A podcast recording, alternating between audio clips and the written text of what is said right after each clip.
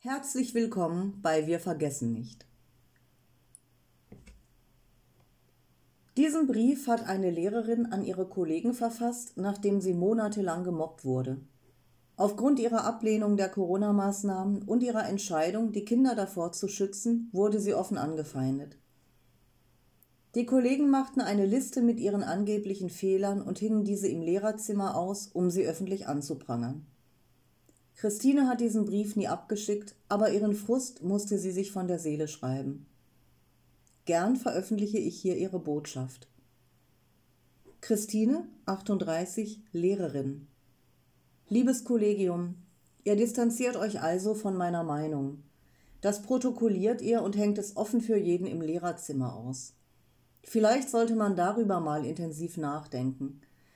Weder habe ich mich extremistisch noch rassistisch oder sonst irgendwie extrem geäußert.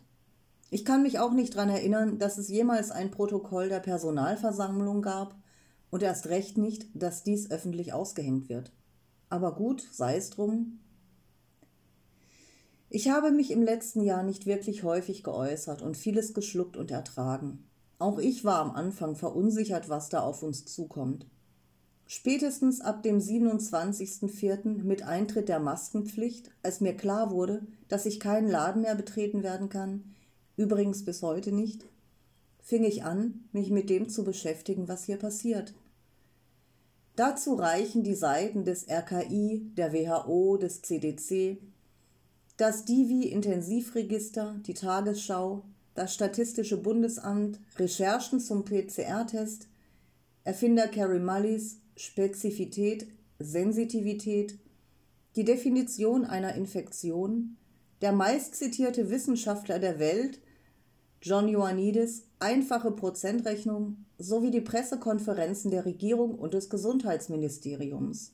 Mehr will ich dazu gar nicht schreiben recherchiert selbst und verbindet die Punkte. Ich wurde offen als Verschwörungstheoretikerin bezeichnet. Man wollte mich zwingen, eine Maske zu tragen, was ich aus gesundheitlichen und psychischen Gründen nicht kann. Und die Gründe, die eigentlich niemanden etwas angehen, die kritisiert ihr? Das ist ein Unterbinden der Meinungsfreiheit und ein Eingriff in meine körperliche Unversehrtheit. Das habe ich alles über mich ergehen lassen, da ich eure Angst ernst genommen habe. Meine Ängste hingegen wollten viele schlicht nicht hören. Ich sage bewusst nicht alle. Jetzt hängt eure Distanzierung meiner Meinung also am Whiteboard. Das hat auch was Gutes. In diesem Sinne, Christine. PS Audiator et altera pars.